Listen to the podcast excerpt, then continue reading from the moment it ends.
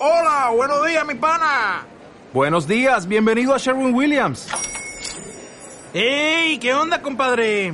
¿Qué onda? Ya tengo lista la pintura que ordenaste en el ProPlus app. Con más de 6.000 representantes en nuestras tiendas listos para atenderte en tu idioma y beneficios para contratistas que encontrarás en aliadopro.com. En Sherwin Williams somos el aliado del PRO.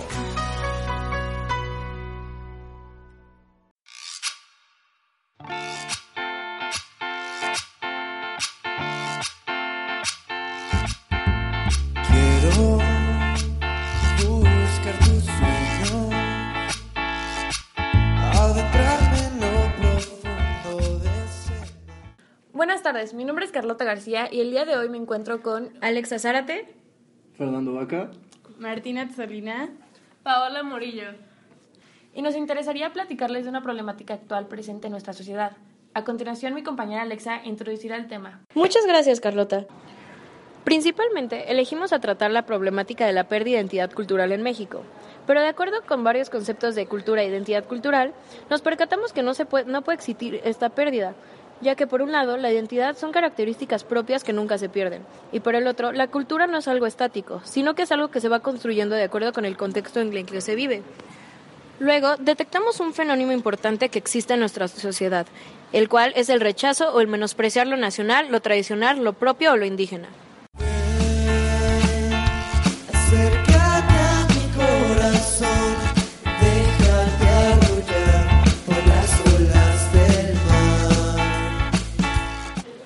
Prácticamente todos en México estamos involucrados en este problema porque es algo de la sociedad y a la vez pues, nos afecta a todos porque causa que perdamos tradiciones y que incrementa el racismo o la discriminación.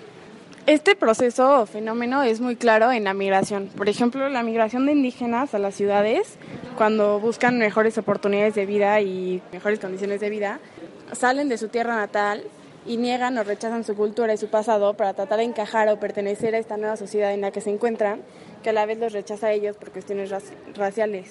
Entonces se crea como un ciclo. Y bueno, también es muy claro en, en las conductas y el consumo que tenemos en México, o sea, que tienen los ciudadanos, porque tendemos a seguir y a aspirar o preferir los modelos extranjeros que más que los propios.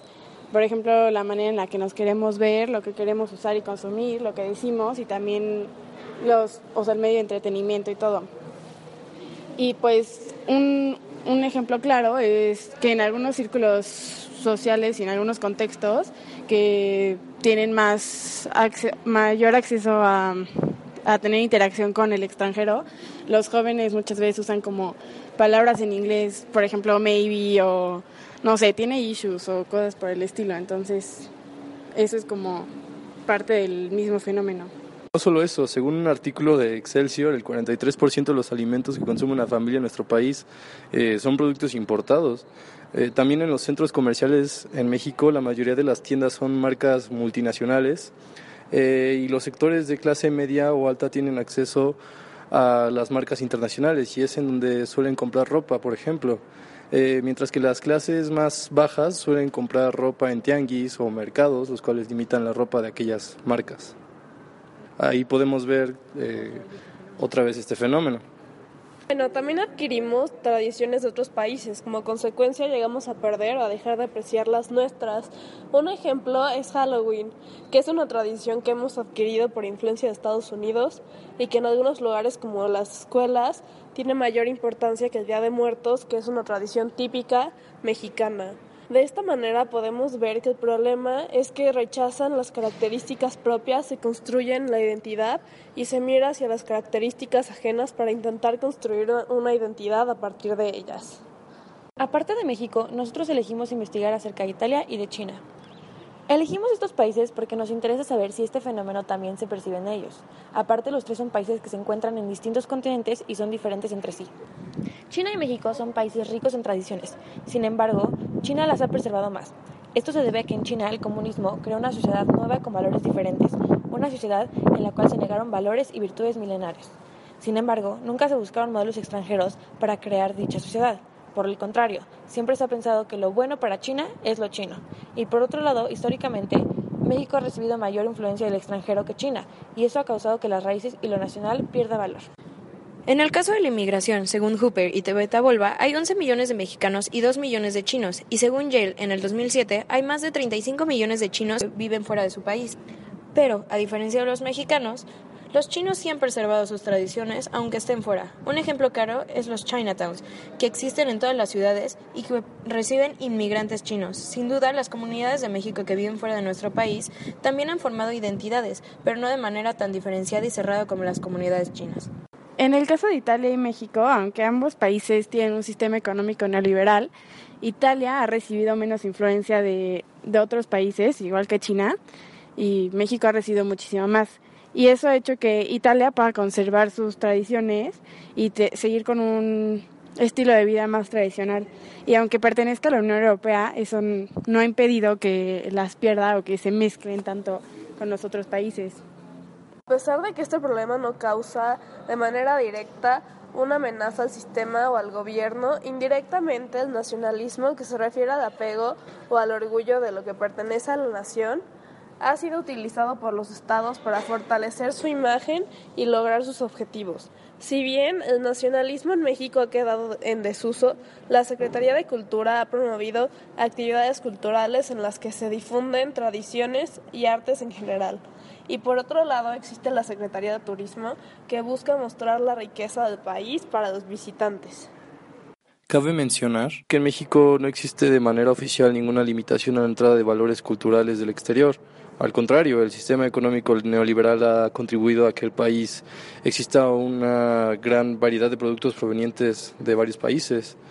A diferencia, en el caso de China, el Estado comunista ha controlado el acceso a los modelos occidentales, tanto culturales como de consumo.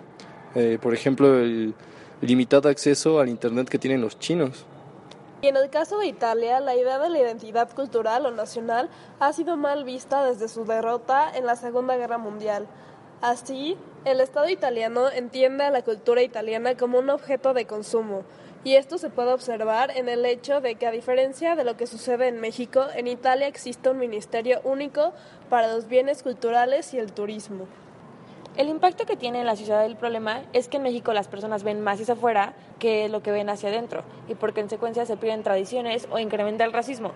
Es por eso que la Ciudad de México debería estar más al pendiente y consciente de este problema. Así se podría empezar a hacer algo al respecto. Por otro lado, en los otros países es diferente. En Italia la vida es muy tradicional y no sigue tanto los modelos extranjeros, y en China pasa lo mismo, pero se debe más al sistema político en el que se encuentran.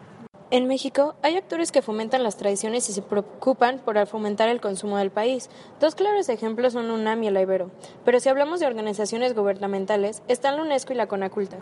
Bueno, ya para concluir, a nosotros se nos hizo un tema muy interesante y quisimos trabajar en él, ya que consideramos que si creamos conciencia de lo que está pasando, podemos evitar que siga creciendo y sigamos perdiendo tradiciones.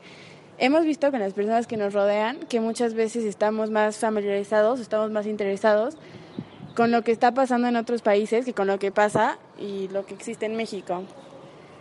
Nuestra campaña va a ir dirigida a un público en específico, que son los jóvenes o adultos que tienen acceso a las redes sociales, particularmente a Facebook, y pretendemos que el impacto que tendrá es que dejemos de ver tanto hacia afuera y comencemos a ver lo que nos rodea. Queremos dar a conocer a las personas las tradiciones que existen en nuestro país y también fomentar el consumo tanto cultural como de productos nacionales y sobre todo fomentar que los mexicanos se sientan orgullosos de su país.